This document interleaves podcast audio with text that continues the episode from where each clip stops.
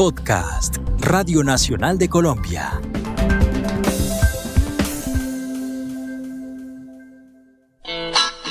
Bogotá, del Putas Bogotá. Es una causa nacional. El rock bogotano de los 80. El análisis, las anécdotas y la historia contada por sus protagonistas.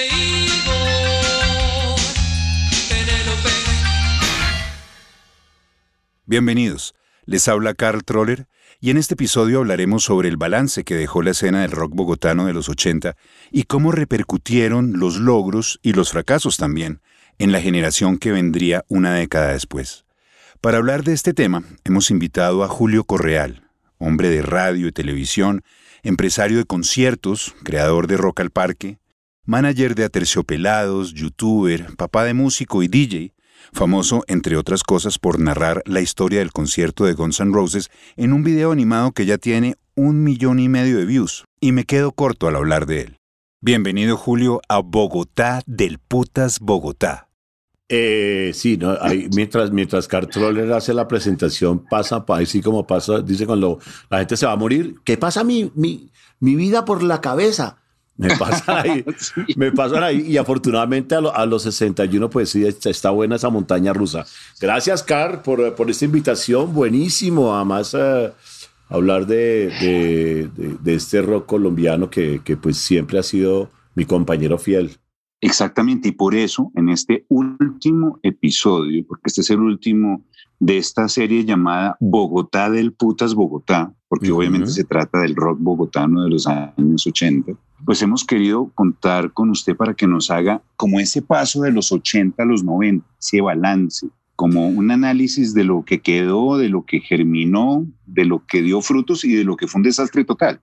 Yo pensaba hablar como en una primera instancia de los grupos, de los grupos que nacieron o se consolidaron, porque había unos que ya tenían sus años de, estar en la escena, los que se consolidaron entre mediados y finales de los 80, es decir, Compañía Limitada, Pasaporte, Sociedad Anónima, Distrito Especial, Hora Local, Zona Postal, todo terminaba como en algo, todo terminaba mal. Sí, sí, sí, todos, todos. ¿Esos grupos cambiaron la historia o terminaron igual? Esos grupos cambiaron la historia pues. Eh, o por lo menos pavimentaron o pavimentaron el camino de los grupos que vendrían en los 90, digamos. Eh, de pronto fue una transición o fue un esfuerzo más, como pasó muchas veces en el rock bogotano y seguramente colombiano, un esfuerzo más que se acabó como tantos otros y no una continuidad. ¿Usted cómo ve los grupos de los 90? ¿Una continuidad o una cosa nueva y esto no sirvió para mucho? No, yo, yo sí creo que hay un proceso y que necesariamente empieza en los ochentas porque empieza a surgir el, el rock en español o música en tu idioma o rock en tu idioma, como lo queramos llamar, que también eran movimientos que giraban en torno al rock en español. Y afortunadamente pues empezamos, digamos que el rock en español empezó con muy buenas bandas, con bandas como Soda Stereo, con bandas como Caifanes en México, que traían un, sonido eh, bastante poderoso, cada uno a su estilo, ¿no? Si ves ahí Caifanes súper mexicano, pero también con ese rock medio grunge también que traían de, Estados Unidos y a la vez Soda Stereo con su rock medio, medio inglés, traído de por allá y, y con el fashion también de por allá de Inglaterra. Pero en los 80 se empezaron a cocinar y, y empezaron a aparecer bandas importantísimas en la escena colombiana que, que trascendieron además, ¿no? Trascendieron porque digamos que fue la ola, y ahí sí podemos hablar de una ola, la ola del, del, rock en español, y ellos se montaron, digamos que en una cresta que venía bajando, y tú sabes que cuando baja la cresta es cuando más velocidad toma la tabla en el surf. Entonces empiezan en esa ola bandas trascendentales aún hoy en día como Compañía Limitada, como Kraken, como La Pestilencia.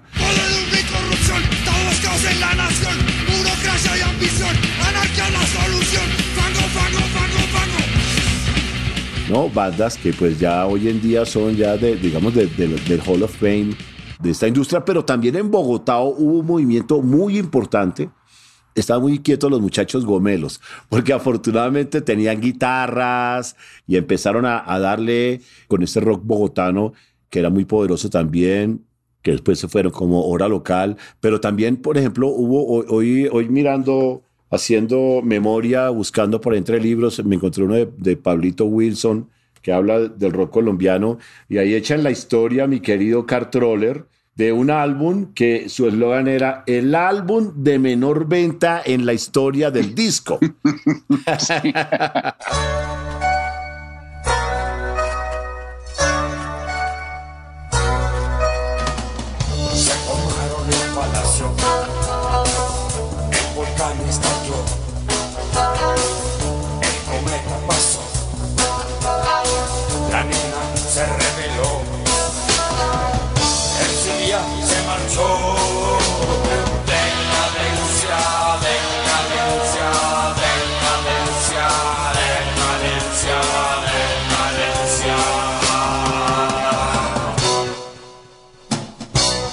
Sociedad Anónima. El autor de esa frase fue su merced. ¿Por, qué? ¿Carl Troller estaba en las disqueras o en qué estaba en ese momento? No, no, no. Yo era um, label manager y promotor de, discos Philips. Justamente entre el 87 y el 89. Y nosotros sacamos a Sociedad Anónima. Pero eso fue Carlos Posada el que claro. se ese título. Y como muchas cosas que uno bautiza, pues se vuelven verdad, ¿no? Empieza a tomar un curso.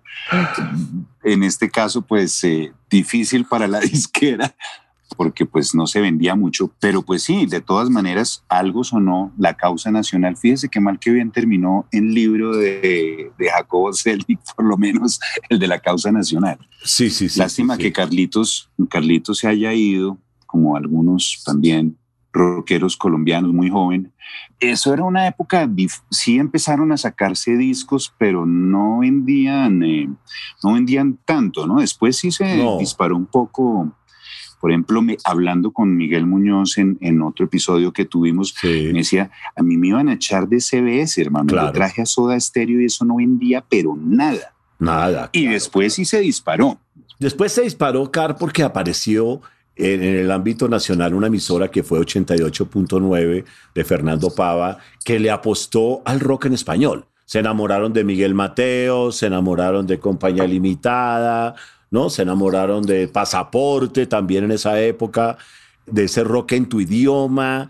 El apoyo que tuvo el rock colombiano entre los 80 y a principios de los 90 nunca más lo volvió a tener realmente. Yo no, no he visto que vuelvan a apoyar al rock colombiano de, esa manera como lo hizo en ese momento 88.9, que era una emisora muy poderosa porque era la número uno aquí en Bogotá y arrastró ese tipo de bandas. yo estaba viendo ahorita un álbum editado con, con 88.9 y una, y una marca de gaseosas de la cual yo era el ejecutivo de cuenta de los conciertos y veía un disco donde estaba a la derecha, estaba 1280 almas, estaba Canuto, estaba Terciopelados, en fin, había, había una cantidad de bandas que tenían el apoyo. Y en los 80 tanto fue el poder que cogió el rock en Latinoamérica que nació en TV, ¿no? Nació, nace un canal exclusivo para los eh, el rock en español. Claro, en el 93 justamente arranca claro, TV Latino. Claro, o sea que, o sea que ya, ya, ya dijeron, bueno, hay suficiente material para poder hacer un canal donde estén los videos de las bandas latinoamericanas. Y, y en Colombia, la verdad, fue muy chévere todo lo que sucedió porque fíjense que todavía son fenómenos que la gente habla aún. Por ejemplo, el álbum de Rodrigo de No Futuro, que junto con, con la película se fue ya de leyenda. Estuvo en Cannes, si no estoy mal. Claro, claro, claro, claro. Y Ramiro Meneses después, hace como unos años, me mostró un proyecto musical que tenía también bien agresivo, pero, pero no, no, no, no, no la pasó muy bien porque el día del lanzamiento, como por ser muy irreverente, creo que se sacó el pipí ahí en medio de todos los, de todos los, de todos los, de, en el planetario No futuro, no futuro. Sí, no futuro, realmente. Pero, pero sabes algo también que, que pasó en la escena del rock bogotano, que apareció una persona que se llamaba Andrew Locke Oldham. ¿Te acuerdas de Andrew? Claro, claro. manager de los Rolling Stones. Claro, el primer manager de los Rolling Stones que se casa con una colombiana y, y vivía aquí en Bogotá. Farfán. Esther Farfán. Y él es el que impulsa a Compañía Limitada realmente a darle para adelante. Pero creo que en esa época Andrew estaba un poquito loquito. Hoy en día ya está súper bien. Pero en esa época andaba un poquito loquito. Entonces era como complicado para la disquera entender la relación con este personaje tan. Imagínense, un man, el ex manager de los Rolling Stones con Compañía Limitada. Entonces ahí hubo un tropiezo. Porque bueno, además Andrew Goldham cuando, cuando trabaja con bandas las firma con unos documentos muy fuertes y Compañía Limitada tuvo que deshacerse de este man y volver. sí, marica, porque ese tipo. o sea, el, remedio resultó peor que la enfermedad. Y llega a finales de, de, de los 80, llega el famoso concierto de conciertos, que pues fue realmente un fenómeno latinoamericano, ¿no? Muchos andamios, luces, amplificadores, sonido en cantidad, un equipo humano profesional con muchos, muchísimos días de trabajo que han hecho posible el concierto de conciertos. Bogotá en armonía y ojalá que así sea. Un homenaje a nuestra querida capital en sus 450 años. Un evento sin precedentes en la historia musical de Colombia, porque aquí van a estar reunidos los más importantes grupos e intérpretes del rock pop en español, una realidad ya en Latinoamérica. Ya hablamos un poquito de esos grupos que definitivamente sí se ve que hay una continuidad hacia los 90. Hablábamos de un poco de la radio, que sí se le dio un, un apoyo en un principio, por lo menos en 88.1, después salió Radioactiva también, sí. pero el rock en español, digamos, eh, tuvo su momento, pero después sí quedó una cultura en radio como de apoyar grupos colombianos o, eso se volvió muy complicado, digamos, en los 90 era duro lograr que las bandas nacionales sonaran en radio. ¿Usted cómo lo vivió? Usted que le tocó ser manager de Sí, claro, claro, claro. Y de otras bandas, no estoy seguro de que otros proyectos también tenían. Claro, y, la derecha también estábamos, estamos trabajando con, la derecha y con Aterciopelados. Pero, pero tienes razón, no sé, yo me acuerdo mucho que era, era más el éxito a través de MTV que en las emisoras de radio, aunque el boom del rock en español era total, con bandas como Café Tacuba, La Maldita, eh, Las Víctimas del Doctor Cerebro, Fobia, La Lupita, bueno, una cantidad de gente que realmente hicieron un movimiento muy fuerte y con que como tal pues tenía cabida en la radio. Claro. Después, Molotov también. Molotov después llega, ¿no? Entonces, eh, digamos que sí, pero yo ya al final, cuando me acuerdo mucho con Caribe Atómico,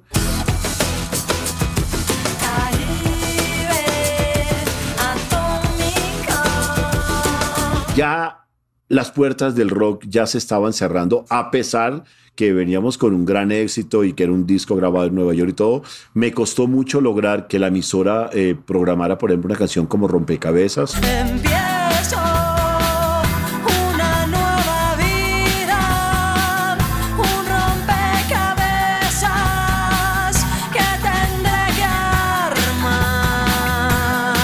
Fue muy difícil que 88.9 abriera las puertas y que sus disjockeys, ¿no? En general estaban ya a, principios de los 90, pues hermano, Guns N' Roses y Def Leppard y pues todo este rock Bon Jovi, que sí le hizo de taquito al rock en español y quedaron muy pocas cosas sonando. Yo creo que quedaron solamente clásicos del rock español como tal, como La Unión, ¿no?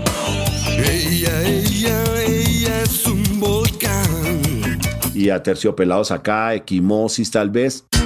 Una flor tiene que morirse, un dolor más para fundirse. Pero también siento, Car, que se paró la producción. Las disqueras también bajan la, claro, guardia. Claro, sí, las disqueras también bajan la guardia. No era negocio ya, ya no se vendía. ¿Qué cree usted? ¿No se vendía o, no, porque si se vendieran, pues me imagino que estarían en, pues mira, digamos, en la jugada. No, claro, sí. Mira, el año, digamos que el año top para terciopelados fue el año 2001. O sea que nosotros duramos toda una década. Toda, una, década. viviendo de girar por el mundo y tocar en todos los House of Blues y en los festivales del mundo.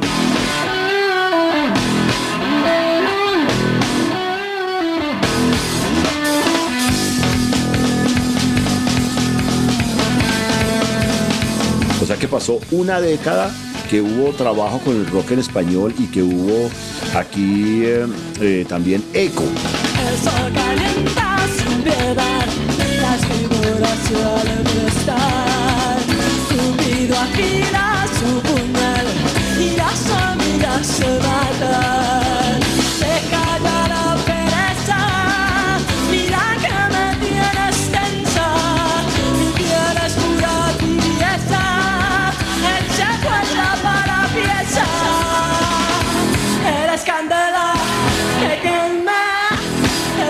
Sangre.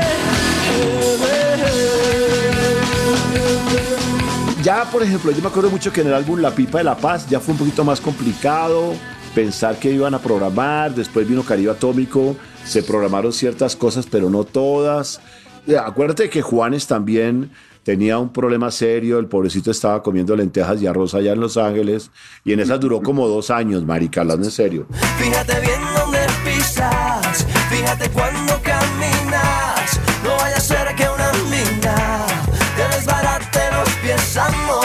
Fíjate bien dónde pisas, fíjate cuando caminas. No vaya a ser que una mina te desbarate los pies. en un sofá durmiendo a ver si alguien le daba la mano y fue por allá en Sí. los en los también como en los 98, 99 que logró el éxito de, de- de Juanes con la camisa negra y demás. Claro, le tocó también una, una época, o sea, después de Quimosis, Claro. una- una- un largo trecho como solista pedaleando, ¿no? Pedaleando duro. Sí, porque yo sí creo que los 90 fue una, una década muy, muy fructífera para, para el rock colombiano.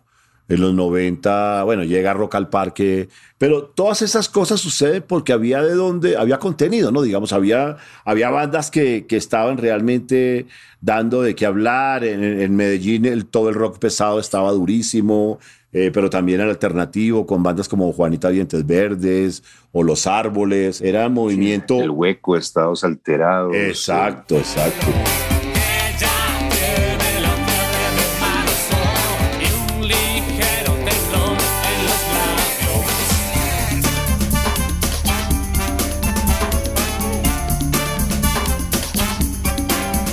y oh, por supuesto, en- y en Bogotá no fue la excepción. Había una cantidad de bandas, Poligamia con Andrés Cepeda. Una guitarra y el pelo azul. Tengo en cada mano el norte y el sur. Tengo una montaña para hablar con Dios. Y para mi alma busco un comprador.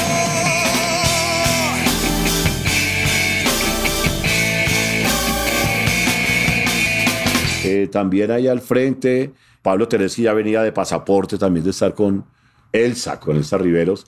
Aquí hubo un movimiento también de Chapinero Mutante, donde mi querido amigo Carl Troller también tuvo que ver con su compinche Eduardo Arias, ¿no? Algo hicimos por allá con la Orquesta Sinfónica de Chapinero. Exacto, pero- tengo ese vinilo, pero- tengo ese vinilo. Podemos entonces, eh, lo que usted está hablando básicamente es decir, que sí se empezó a consolidar una escena musical. Digamos que a mediados de los 80 empezaron a salir unos grupos. Una cosa importante es que se abren bares que antes no había tanto, entonces ya hay unos más sitiecitos donde presentarse y como que se empieza a formar una escena. Esa escena que se empezó a consolidar a mediados y finales de los 80 sí trascendió entonces a los 90. Totalmente, claro que sí. Los 90 fue supremamente agitado para el rock en español en todos lados.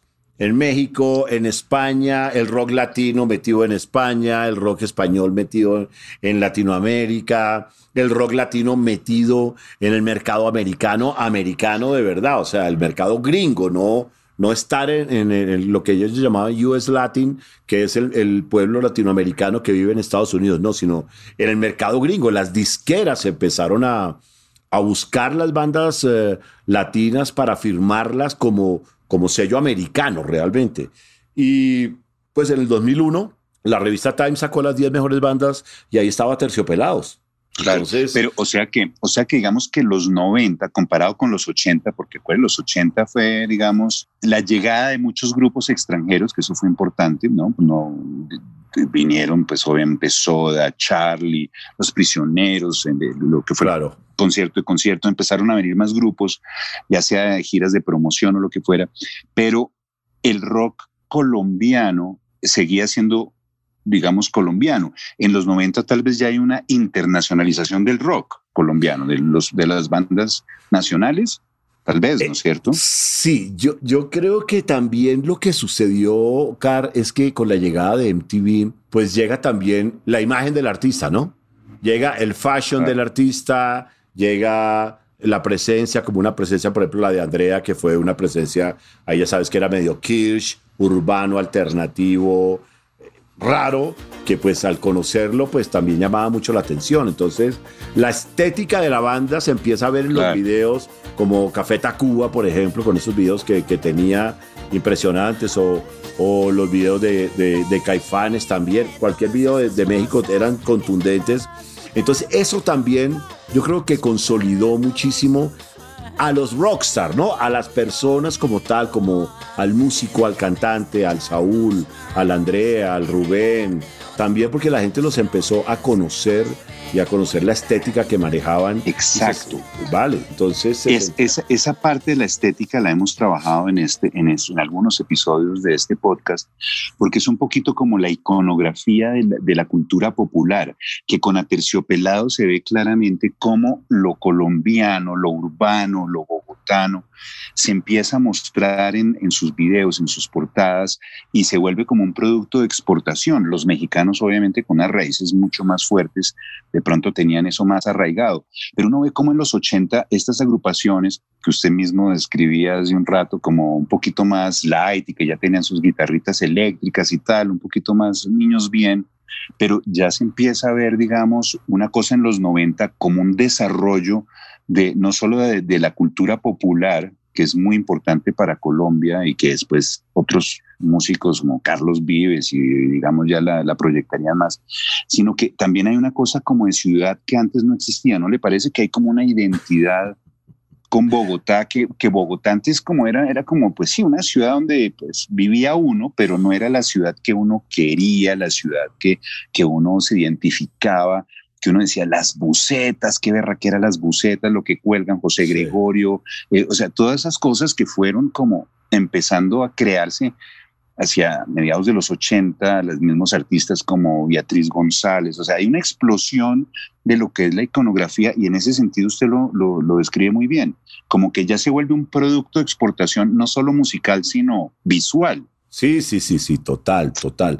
Yo, yo pensando... Eh para este podcast, yo pensaba que inclusive ese rock de los 90 y que trascendió un poco al principio del siglo XXI, fue muy auténtico en el sentido, y, lo que estaba diciendo el Dakar, era la Caracas de Bogotá, era Medellín y el Guanábano, era Cali y La Quinta, o Granada, o San Antonio. Las bandas salieron mostrando su cultura de su ciudad. Porque lo mismo pasaba con Distrito Especial y con Hora Local, y todos ellos eran, eran bogotanos realmente, era, eh, estaba toda la estética de Bogotá y toda la estética de Medellín, porque después ya empiezan, yo creo que fue también, yo le echo la culpa a la industria, porque la industria empezó un poquito a manipular ya ese rock buscando otros sonidos y otras vainas. Y no, la verdad fue que le hicieron el feo al rock y hasta luego el rock, porque yo Llegó fue el tropipop. Sí, llegó el tropipop, correcto, con ese nombre tan inmundo que yo no sé quién se lo puso. Y el rock empezó a perder su puesto, sobre todo en los medios de comunicación. Entonces, eh, ahí la cosa ya, ya, ya se complicó un poco. Pero los 90 la final, finales de los 80 y los 90 todos, fue realmente eh, una década muy, muy productiva para, para las bandas de rock en español. Pues lo digo por, por experiencia. Yo viví en esa época exactamente, de los, del 94 al 2004, viví absolutamente de, de los aterciopelados, ¿no? De, lo que producía la banda eh, a todo nivel y, y pues viajamos por toda América, Europa, estuvimos la verdad en muchos lugares que, que, que realmente el músico viva eso. ¿Qué, qué es lo pues, que yo, yo critico hoy en día un poco eso? Porque hoy en día tenemos bandas que se ganan el Grammy latino dos años consecutivos a mejor álbum de rock y hoy en día uno las ve y, y no logra ser todavía un proyecto eh, económicamente estable, ¿no? Que a mí me toca, yo como mi labor ha sido de manager, pues yo mido los proyectos, digamos, por ese fruto que haya económico. Y, y, no, cuando a Terciopelados, pues cuando en el 2001 ganamos el Grammy, pues la tarifa se duplicó y llegamos a cobrar 20 mil, 25 mil dólares por show, aquí en el país también. Entonces, sí fue una década muy productiva para todas las bandas. Había una efervescencia del rock en español muy interesante. Pero Julio, entonces usted lo describe bien, digamos, en los 90 de alguna manera ya los grupos podían vivir, eh, ya, era, ya era rentable ser músico, cosa que digamos a mediados y finales de los 80 todavía era complicado.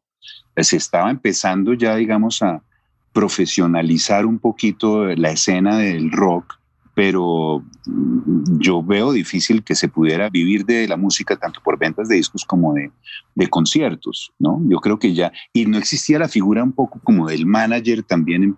No, los managers siempre han existido. Tenemos a Armando Plata Camacho, que era manager de, de, de Genesis, de Crash. De Crash, sí, claro. La figura sí existía, pero, pero, pero él nos contaba que eso eran puras pérdidas. O sea, sí, se quebró, se quebraba, los conciertos eran pérdidas, los sacar discos eran pérdidas, pero ya en los 90 como que ya empieza a ver uno la plata, ¿no? Entonces, de alguna manera, ese terreno que se abonó durante tantos años en, en Colombia, para el rock, pues como que en los 90 ya se empiezan a ver ciertos frutos. Claro, usted habla del 2001 con cosas realmente ya muy importantes, pero los 90 alcanzaron a ser, digamos, mejor que los 80 para los grupos, digamos. Total, total, total. Y hay una cosa, hablemos de lo de, usted que fue el, creó uno de los creadores de, de Rock al Parque, lo que fue el concierto de conciertos uh, en el 88, fue también de pronto como una, una semilla que sí terminó en la posibilidad de hacer ya otros espectáculos, de, de, de, ver que de pronto las ciudades en Colombia y sobre todo en Bogotá ya estaban listas como para este tipo de, de eventos? ¿Usted, lo, usted como que lo intuyó en un momento dado?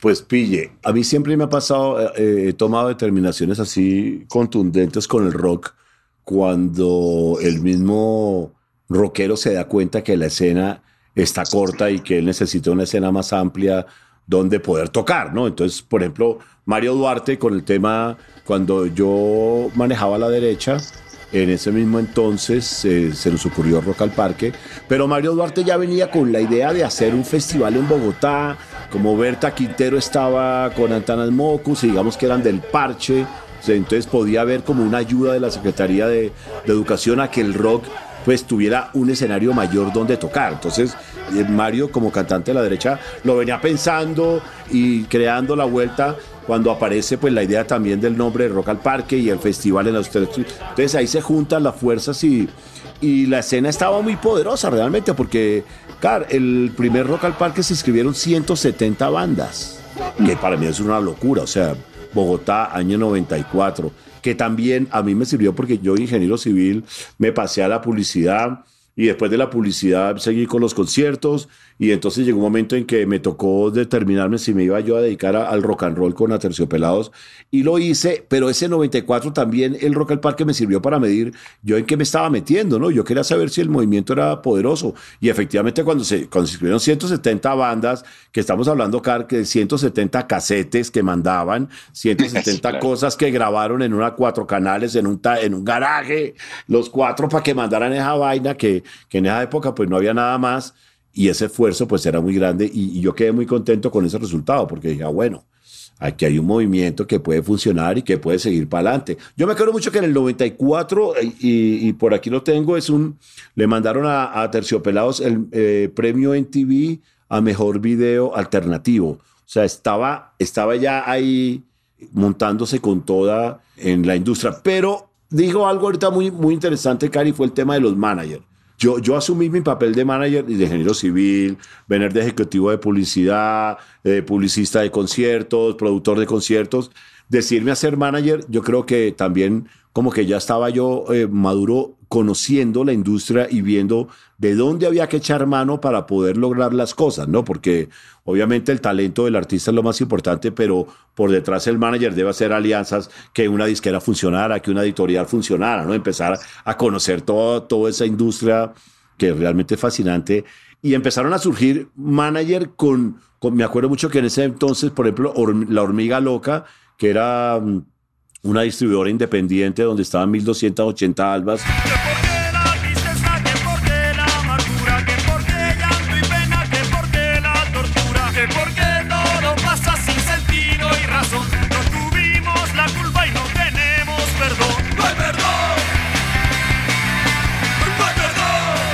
ya estaba Gabriel García ahí, Philip Segenthaler también trabajando y dándole cierta forma de seriedad a la labor del manager y las bandas estaban entendiendo eso. Entonces, yo creo que también ahí hubo una parte interesante en que se supo aprovechar todo eso esas herramientas que había de hacer buenas relaciones con MTV, hacer buenas relaciones con, con la disquera, manejar todo ese cuento que el artista no lo, no lo sabía hacer ni lo quería hacer, porque es que son artistas que vienen del grunge. A Terciopelado se eh, graba el primer disco con el corazón en la mano y se vuelve famoso. Así de Juan, con la cuchilla y la estaca, ya ahí, puta, todo el mundo mirando a ver quién era esta banda. Adiós.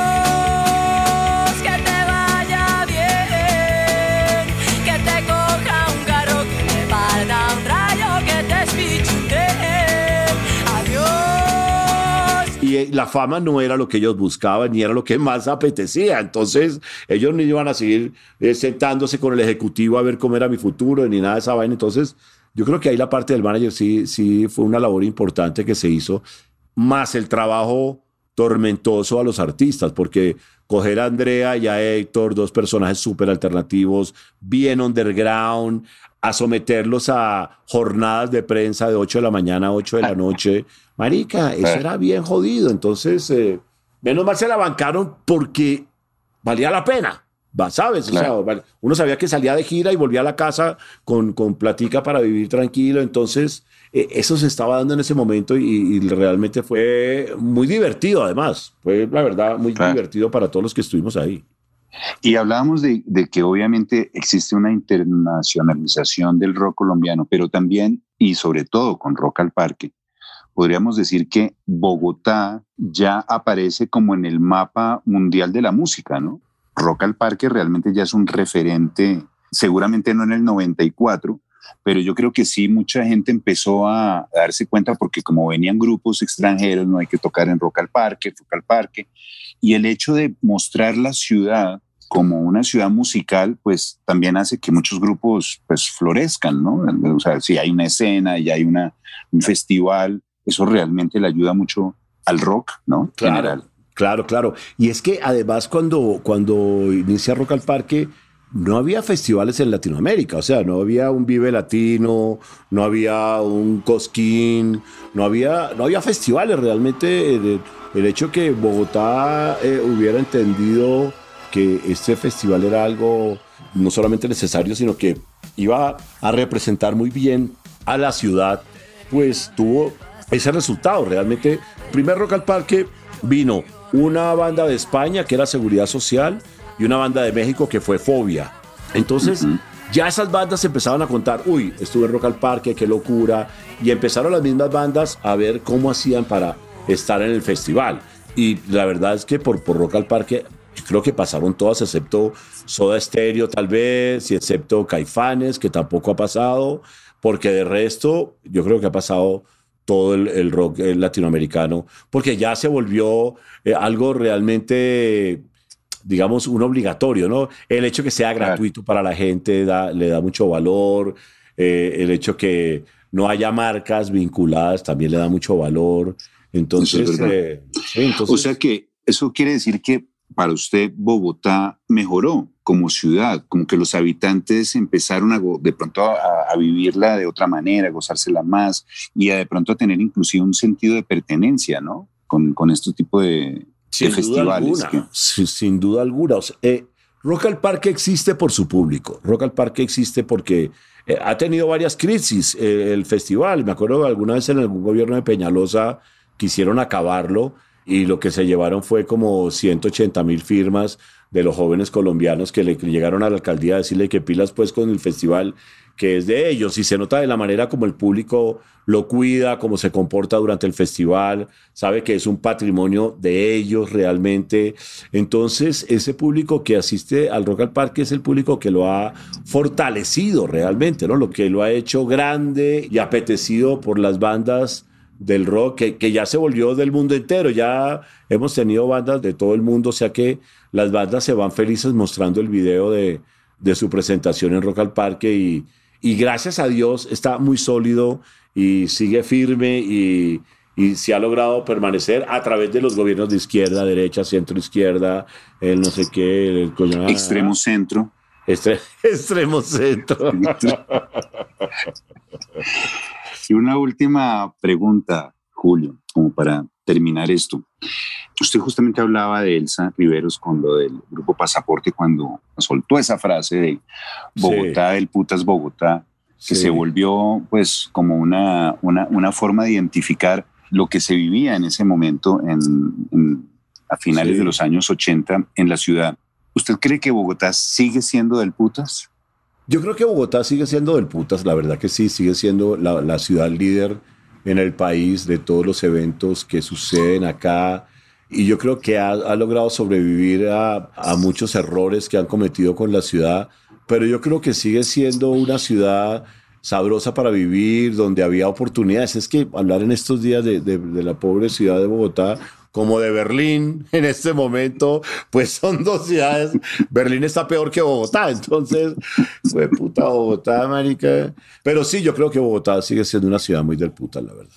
Bogotá, del putas Bogotá. Bueno, pues Julio, muchas gracias por haber cerrado esta tanda de 10 episodios, porque desde un momento pensamos que usted era la persona clave para que fuera mm, el que resumiera un poquito lo que fueron los finales de los 80 y la transición a los 90, porque lo vivió desde muchos puntos de vista. Usted fue protagonista o de muchos escenarios que se vivieron en ese momento, de, como le decía, desde conciertos, los grupos, las diferentes actividades que tenían que ver con la promoción, disqueras, eh, incluso con, el- como usted lo mencionaba, con la industria privada para apoyar este movimiento. Entonces, ¿quién mejor que usted para resumir y adentrarnos en estos 90 que esperamos pueda ser como la continuación de este podcast, porque definitivamente los 90 son una época muy interesante también para el rock bogotano, para el rock colombiano. ¿Sabes una, ¿sabes una cosa, Car?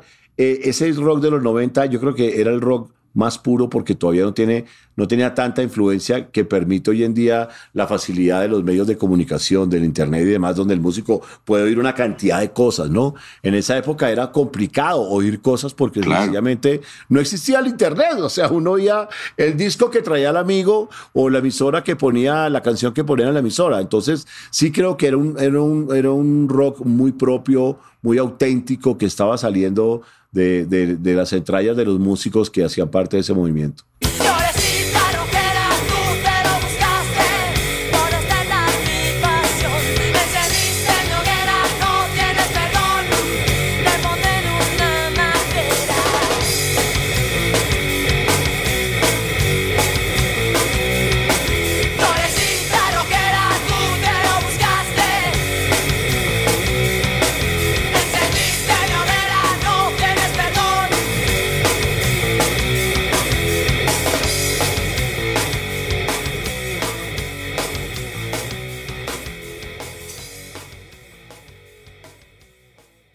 Estuvimos con ustedes Juan Pablo Cuevas en la producción y quien les habla, Carl Troller.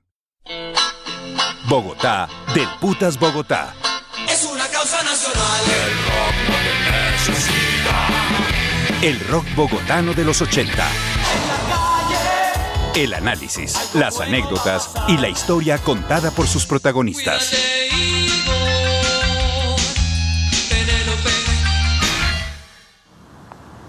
¿Te acuerdas del señor que mataron hace algunos años en Bogotá, que era el dueño de Subtifruber? Bueno, Santiago Gamboa, el escritor, se le midió a escribir un podcast sobre esta historia. Escúchalo al oído en RTVC Play y en tus agregadores de podcast favoritos.